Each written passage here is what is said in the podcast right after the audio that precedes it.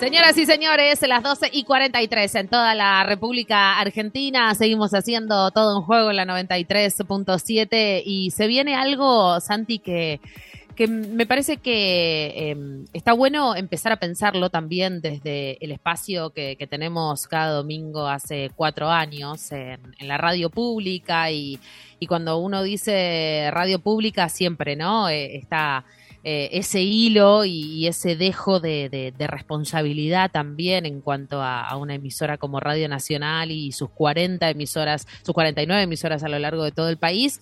Y, lo decíamos y arrancábamos el programa leyendo uno de los prólogos de Desaparecidos, Dictadura y, Deportes del libro de Gustavo Veiga y, leíamos eh, el prólogo de Ariel Sher en relación a, estas placas tectónicas ¿no? que, se están moviendo eh, en este contexto político en este año electoral y claramente el deporte también es una de las aristas que se ha llevado en su momento muchos de, los análisis y de las reflexiones y que yo creo que por el momento viene medio dormido, ¿no? También esa recuperación de la memoria desde, desde el deporte y en todo un juego vamos a empezar, vamos a, tomar ese guante y vamos a empezar cada domingo o, cada 15 días, haciéndonos un huequito para pensar también y, reflexionar con distintos, eh, mm, con distintos eh, protagonistas. En este caso lo vamos a tener a, un, a, un, colega, pero también fundamental en la recuperación y en el revisionismo ¿no? histórico que hay que hacer sobre el deporte, los desaparecidos y la dictadura,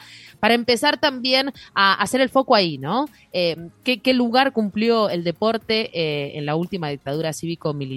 Clerical, en este contexto también, como decíamos, ¿no? De año político que se empiezan a revolver discusiones que creíamos que ya estaban zanjadas. Sí, fue eh, docente en la UBA, tiene más de 40 años como periodista, donde manda la pelota, lo editó en 1998, Fútbol limpio, negocios turbios, el libro al que hacía referencia Nato en la apertura, Deporte, Desaparecidos y Dictadura, que es del 2006, La Vuelta al Fútbol en 50 historias, bueno, algo de la bibliografía de un eh, imprescindible, evidentemente, en estos casi ya 40 años de democracia que tenemos en interrumpidos en la Argentina y para nosotros es un, orgullo poder comenzar también eh, este espacio y saludar eh, a, nuestro admirado colega Gustavo Veiga. Gustavo, te damos la bienvenida a la radio pública. Esto es todo un juego, es un gusto para nosotros saludarte. ¿Cómo te va? Santiago Lucía y Natu Maderna.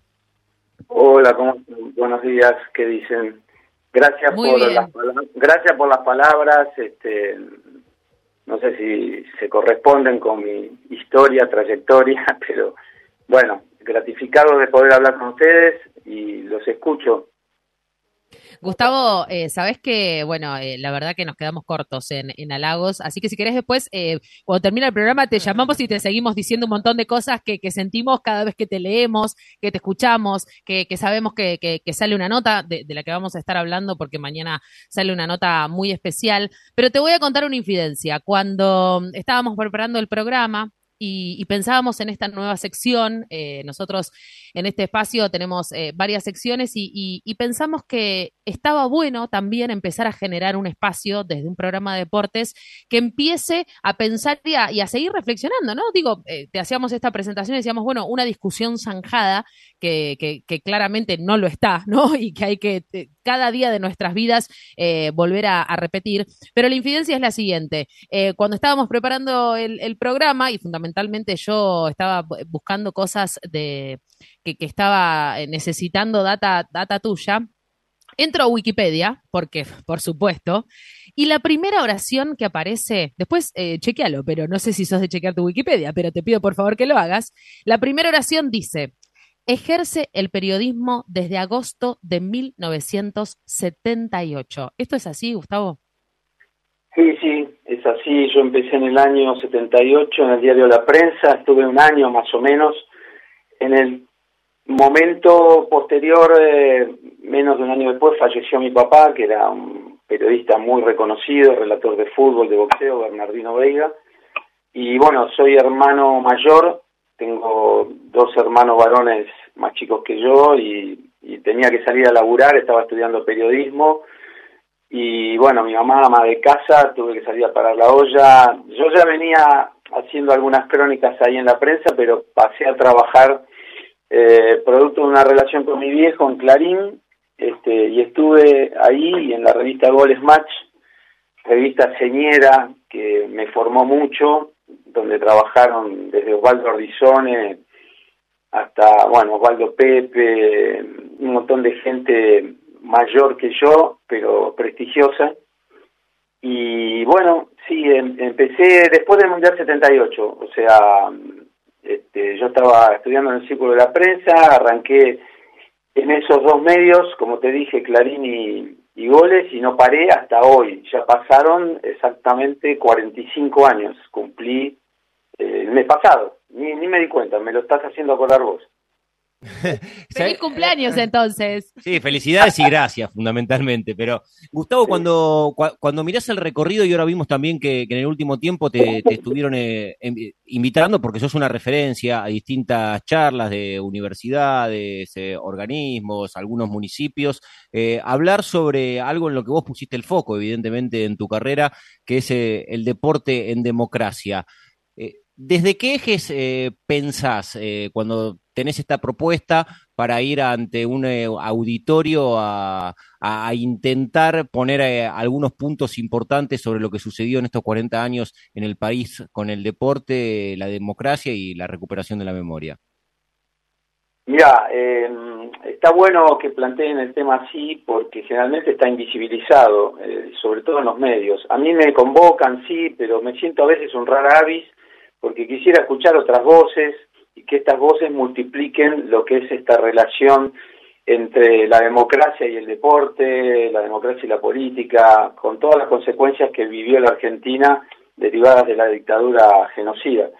Eh, básicamente este, me centro en, mis trabajos, eh, porque también soy docente, estoy al frente de una cátedra en la Universidad Nacional de La Plata, que se llama Comunicación, Deporte y Derechos Humanos, y bueno, los temas ya que te potencian este, la idea, ¿no? Porque es una construcción de sentido a partir del diálogo entre el deporte, la comunicación y los derechos humanos. Este, me lleva a que, bueno, este, tanto en un colegio secundario como me tocó este año dar una charla para el 24 de marzo, que generalmente es la fecha que me convocan, eh, como en las universidades o donde voy, clubes, en fin, donde me inviten. Ahora tengo que viajar a Mercedes eh, casi a fin de mes a la Feria del Libro, acá a 100 kilómetros de Buenos Aires. Este, siempre estoy pivoteando sobre la idea de que mm, con mayor democracia, con mayor eh, amplitud de derechos, este, el deporte se vuelve un derecho humano mucho más visible. Y sobre todo cuando hay políticas de Estado que lo acompañan, porque si no hay políticas de Estado, esto se vuelve una idea vacua que no tiene contenido. Así que mm, es mucho y vasto el campo para transitar y hablar sobre esta relación, pero en 40 años, que me ocurre pensar, 40 años, este, si salimos tres veces campeones del mundo, fíjense, estaba pensando ayer, eh, obtuvimos dos copas del mundo en democracia, en el año 86 eh, gobernaba Raúl Alfonsín y ahora en diciembre pasado eh, con este gobierno, y una dictadura. Y la que quedó más en la historia por todas las consecuencias que derivaron del genocidio y de la política económica que empezó a acrecentarse el endeudamiento con, con el Fondo Monetario, en fin, todo lo que ya sabemos, Martínez de mediante, es la Copa del Mundo que más se ha estudiado tal vez en la historia de los mundiales, este, sacando por ahí, no sé, aquella que ganó Italia con Mussolini en la década del 30.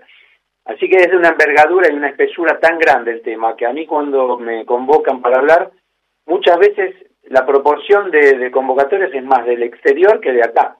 O sea, la gente se interesa en países sobre todo que tienen una, una cultura de lo que es la memoria y el reconocimiento a, a, los genocidios como Alemania, por ejemplo, yo estuve en Alemania en la Copa del Mundo del 2006 y me asombraba el interés que había en el Mundial 78. Así que bueno, me puedo quedar hablando tres horas, pero no es el caso. me encanta, el programa va hasta las dos. si el programa va hasta las dos de la tarde, si vos no tenés nada que hacer, nosotros chochos. No, sabes que, me gustaría tener una lectura tuya también, eh, eh, Gustavo, estamos hablando con Gustavo Veiga, eh, a propósito de lo que pasa con tus interlocutores, por lo que vos decís como, como profesor universitario, con, con estas charlas en los clubes, intuyo que debes estar también sobre estas temáticas en contacto permanente con, generaciones que desde el punto de vista cronológico obviamente no, no vivieron eh, en dictadura en la Argentina y también algunos ya les, les empieza a quedar eh, lejos en décadas, digo pibes de, eh, de 20 años, de, de 25. ¿Cuáles son las pulsiones, las ideas, las inquietudes de esos pibes cuando vos eh, vas a este tipo de, eh, charlas? ¿Qué, los moviliza en relación a, la historia reciente de la Argentina para muchos, con eh, experiencias vividas también por, buena parte de la sociedad, pero que a otros pibes no les queda por ahí tan cerca generacionalmente? Mira, yo, yo encuentro de todo, chicos que tienen un desconocimiento absoluto sobre la historia argentina y la historia de los últimos 40 años o para atrás, eh, que no conocen hechos o personajes emblemáticos de la represión durante la dictadura. También están aquellos que se preocupan y se ocupan de, saber más, de ampliar sus conocimientos respecto a la época.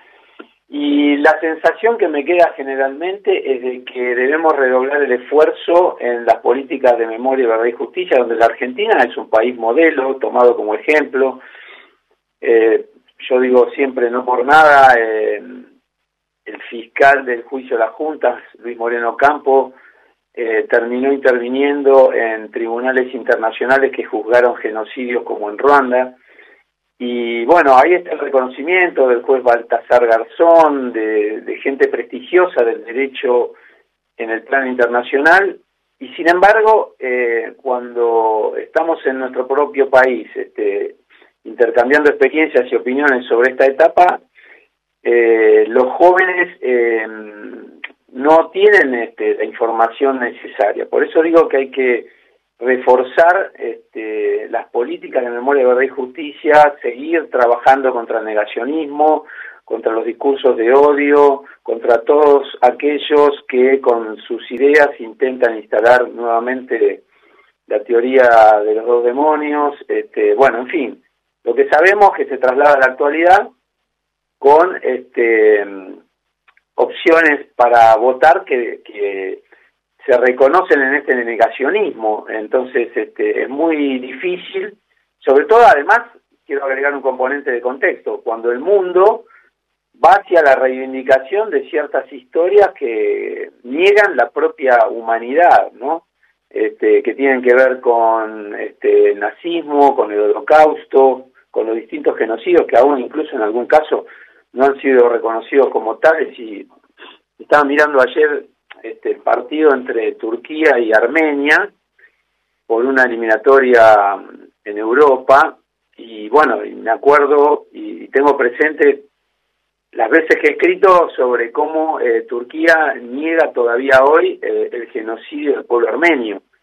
Entonces eh, es muy difícil porque hay otras mentes, otras conductas y otra gente que optó por quedarse con, e, con esa parte de la historia que es trágica y lamentablemente esto ha vuelto como en una ola, un tsunami, donde gobiernos de ultraderecha se multiplican, fuerzas del mismo este, tenor también, y bueno, y esto nos lleva a pensar aquello de que la historia a veces se repite, cíclica.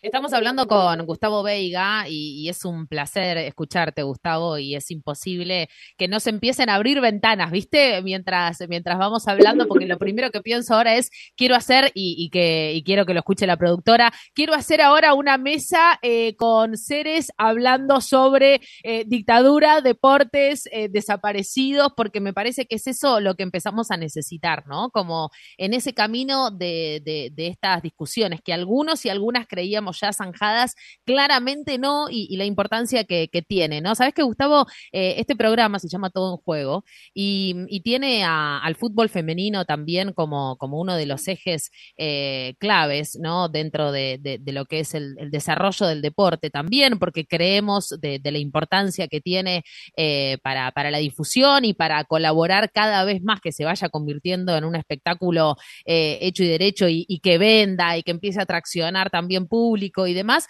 Te quiero preguntar, ¿qué, qué, relación tenés con, con, el fútbol femenino? Digo, porque eh, recién hablábamos, ¿no? Sos un tipo que, que empezó en el periodismo eh, en el 78, ¿no? Y, y, de allá para acá pasaron un montón de cosas y entre ellas también, ¿no? La, la historia del fútbol femenino. ¿Cómo te toca? ¿Te rozó? ¿Te estás acercando? ¿qué, ¿Qué crees que le falta? ¿Qué crees que tiene? Contanos un poco cuál es tu relación con el femenino. Bueno, te comento, mira, como puede ser algo que se vuelva en contra de mí o no, pero como de algunas actividades eh, pienso que no sé nada y, por consiguiente me, resguardo de, opinar o de hablar, a lo sumo puedo contar alguna experiencia. Este, el fútbol femenino es, es una de ellas y, y con todo respeto he dejado en mano no solo esto del fútbol femenino, sino las cuestiones en el diario vinculadas a políticas de género, las luchas de los feminismos y todo lo que hemos vivido, eh, gracias, aunque de manera tardía, a la lucha exclusivamente encabezada por ustedes, las mujeres, y que en todo caso, eh, como vanguardia en esa lucha, nosotros como hombres podemos acompañar desde un discreto segundo plano. Este, sí, obvio que eh, eh, acompaño todo esto y me causa una sensación de, liberación y de simpatía. Incluso cuando puedo, veo fútbol femenino con mis hijos varones que, juegan al fútbol, por supuesto. Eh, y, bueno, pero más allá de, de estas cuestiones puntuales, en el día a día, gracias a una persona que influyó muchísimo en mi vida, que fue mi mamá, Aurora, mi querida vieja, que este, era una feminista temprana y, me inculcó mucho este, la cuestión del respeto y de interactuar en condiciones de igualdad con las mujeres. Yo soy casi un feminista también temprano. Este, no Ay, me encanta. ¿Puedo recortar eso? ¿Puedo recortar eso y hacer una plaquita con eso? Gustavo, ¿me dejas?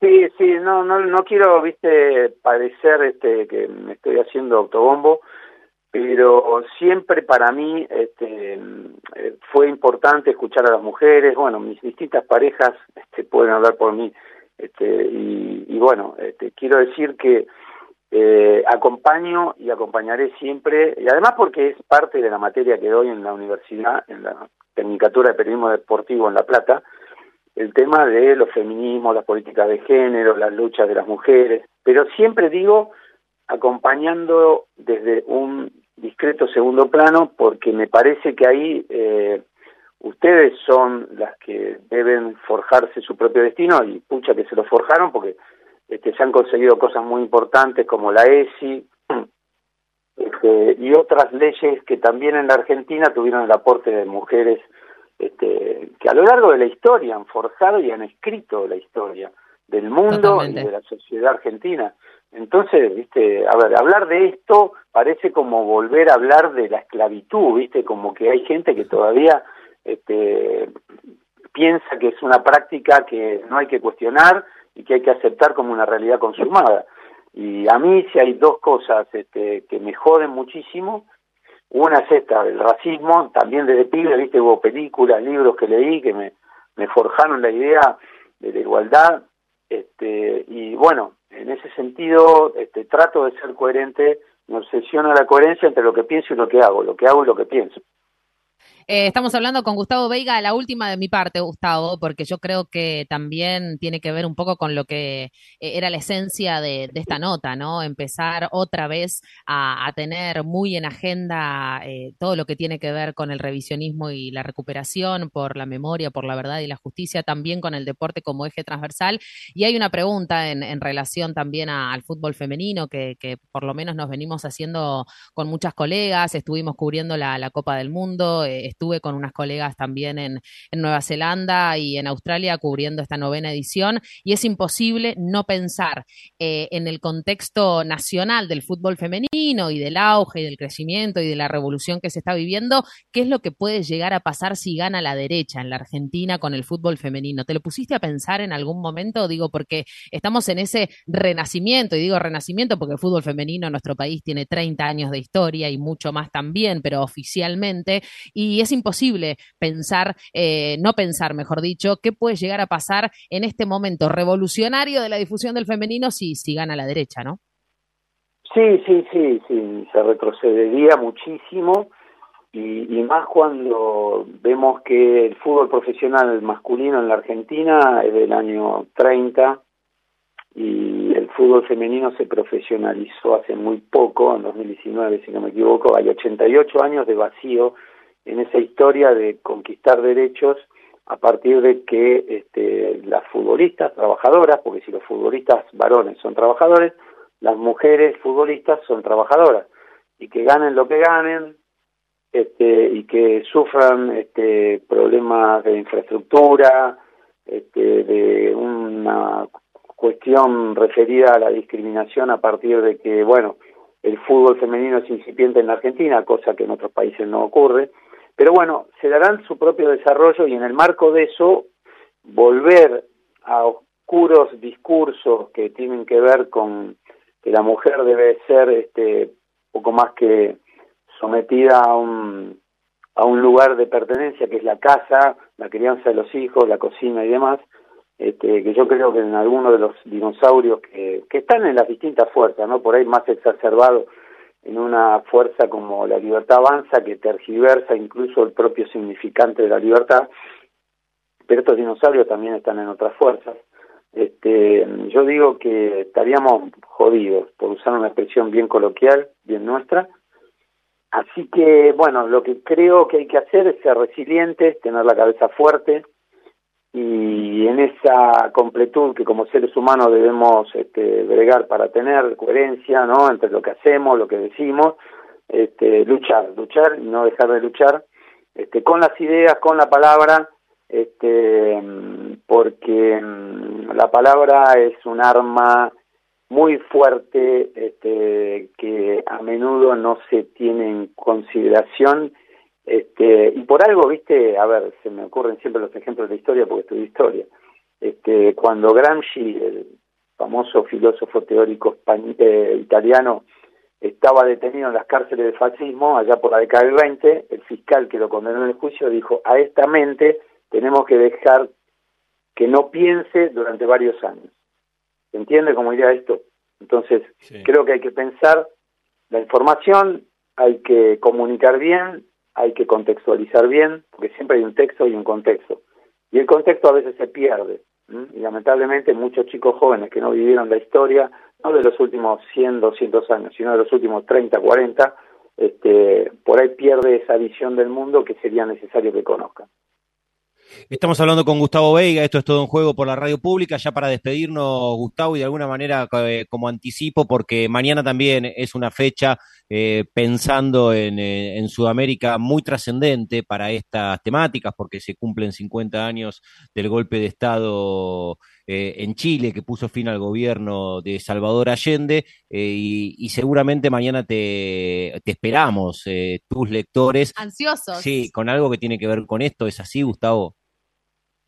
Sí, sí, porque entrevisté a Carlos Caselli, un, ídolo, una figura hoy muy respetada en Chile, contemporáneo de la dictadura, el futbolista del Colo Colo que en el año 73, después del golpe, le negó el saludo a Pinochet en un acto protocolar de despedida al equipo chileno que viajaba a jugar un repechaje mundialista de la Copa del Mundo del 74 en Alemania Federal.